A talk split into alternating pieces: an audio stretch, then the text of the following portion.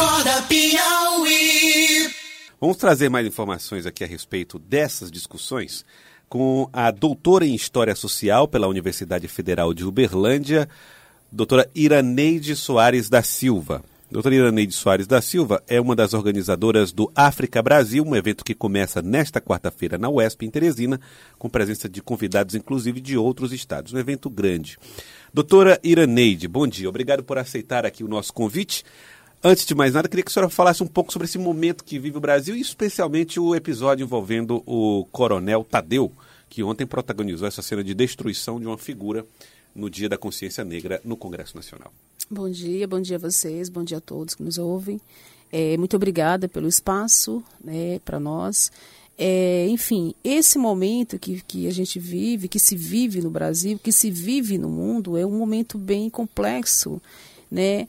Complexo porque eu acho que a gente está começando a viver, um, a gente tá, eles começaram a perceber que a gente está começando a viver uma quebra de paradigma também. Né? Ou seja, os colonizados começam a se perceber enquanto colonizado e, consequentemente, começam a reivindicar, é, ultrapassar a barreira do carregar a bandeira tão somente. Hoje ele não está carregando a bandeira, ele está sentando com o Estado e discutindo política, pensando política. Uhum. Né?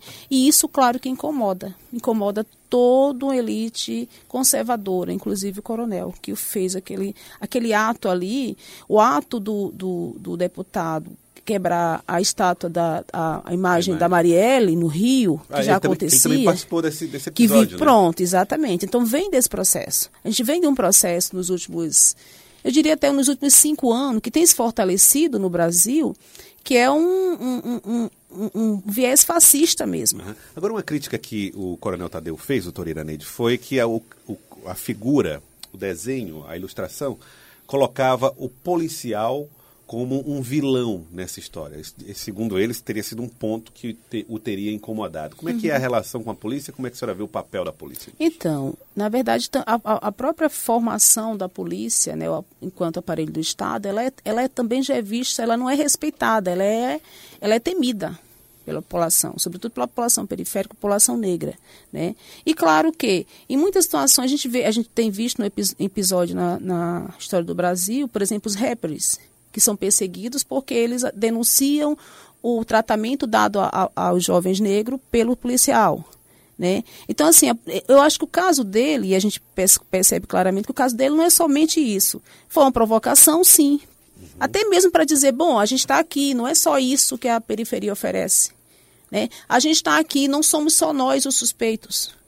Nós também podemos ser, e sim, que somos, uhum. estamos na sociedade. Mas por que, que olhar sempre para nós, para nós quando, ele coloca, só, só pra, ele coloca uma argumentação que é o seguinte: se mais negros morrem, é porque tem mais negros, pela polícia, é porque tem mais negros segurando fuzis do que brancos. Se tivéssemos brancos de olhos azuis cometendo crimes, brancos de olhos azuis seriam mortos. Ele tenta simplificar mais ou menos esse. Uhum. esse... Que leitura a senhora faz se nós considerarmos para argumentar que eventualmente há razão na proporção. Mais negros segurando fuzis, por exemplo. Uhum.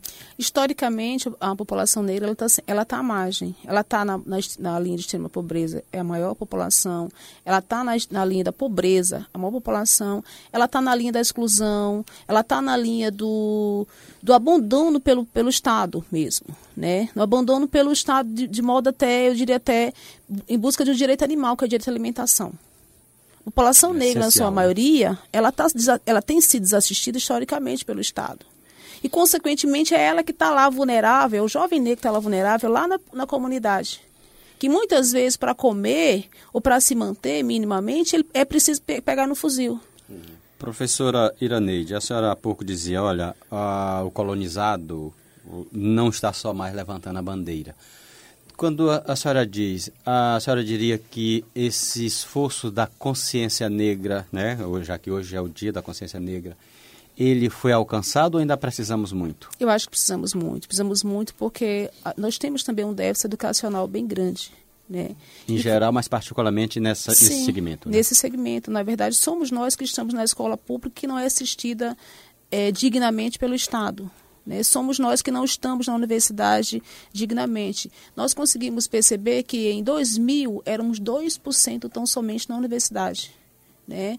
o projeto do, o, projeto do governo Lula, que vem, consegue acolher uma série de políticas afirmativas que fortalece um pouco a entrada desse sujeito na universidade, mas ao mesmo tempo a gente vai perceber que a própria universidade também já é um aparelho que não está preparado para receber esses sujeitos. Né? Ela reproduz todo esse Sim, processo de exclusão. Reproduz também. Nosso currículo ainda é um currículo que precisa ser revisto, hum. né? ser melhorado e muito. Né? E eu falo isso enquanto também universidade. Tá? E, consequentemente, esses sujeitos que vêm da escola pública e que muitas vezes não conseguem, na sua maioria não conseguem concluir o ensino médio, ele não chega na universidade.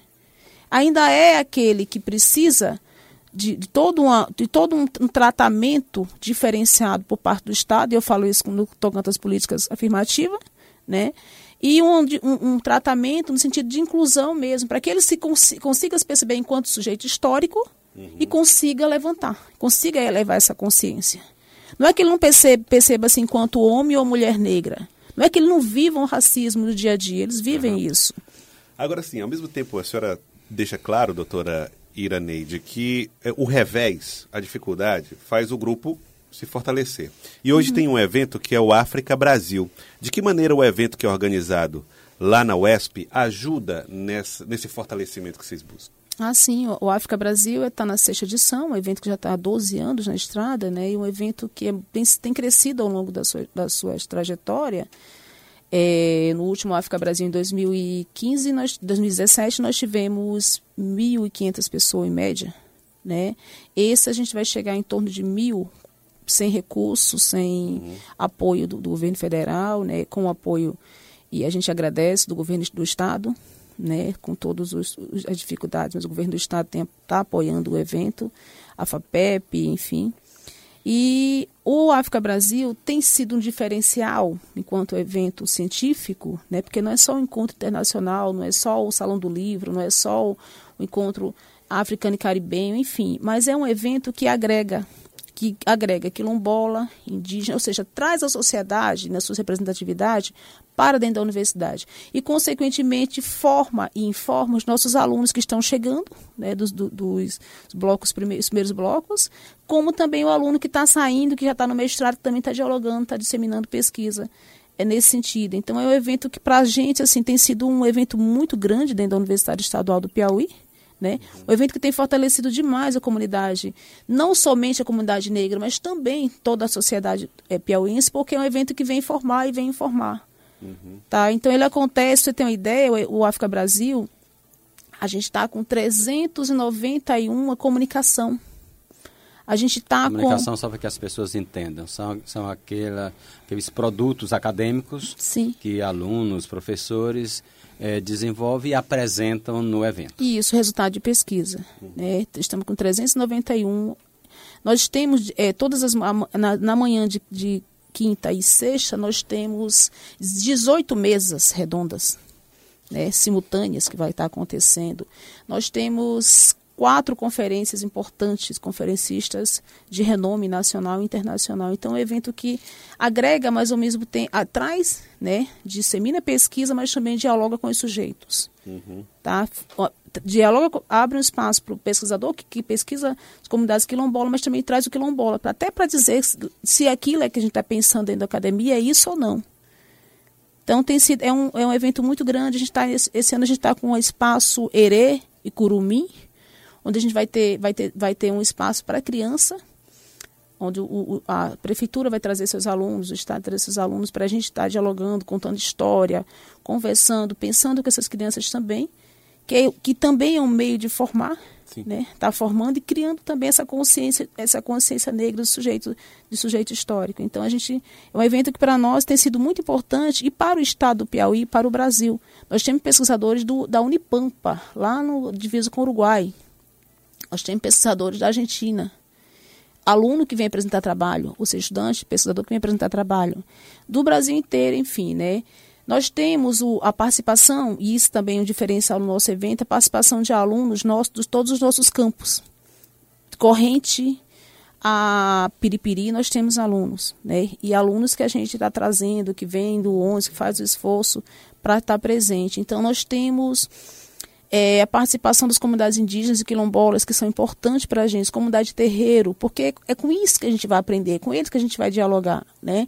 Não somente mostrar o que a gente tem pesquisado, mas ver com eles também se as nossas pesquisas de fato estão tá no rumo. Então tem sido um evento para a gente, para a universidade, para o estado do Piauí, é um evento de, de suma importância. Uhum. E para a sociedade piauiense é fundamental. Sim. Diria. Essa produção de conhecimento em torno da questão é fundamental. A 80% da história do Brasil foi tendo o negro como um, um parte de um objeto, de um patrimônio, de um patrimônio que eu digo no sentido material, um escravo. 20% da nossa história mais recente é que vira essa página. E não é do dia para a noite que todos os efeitos do 80% da história vai mudar.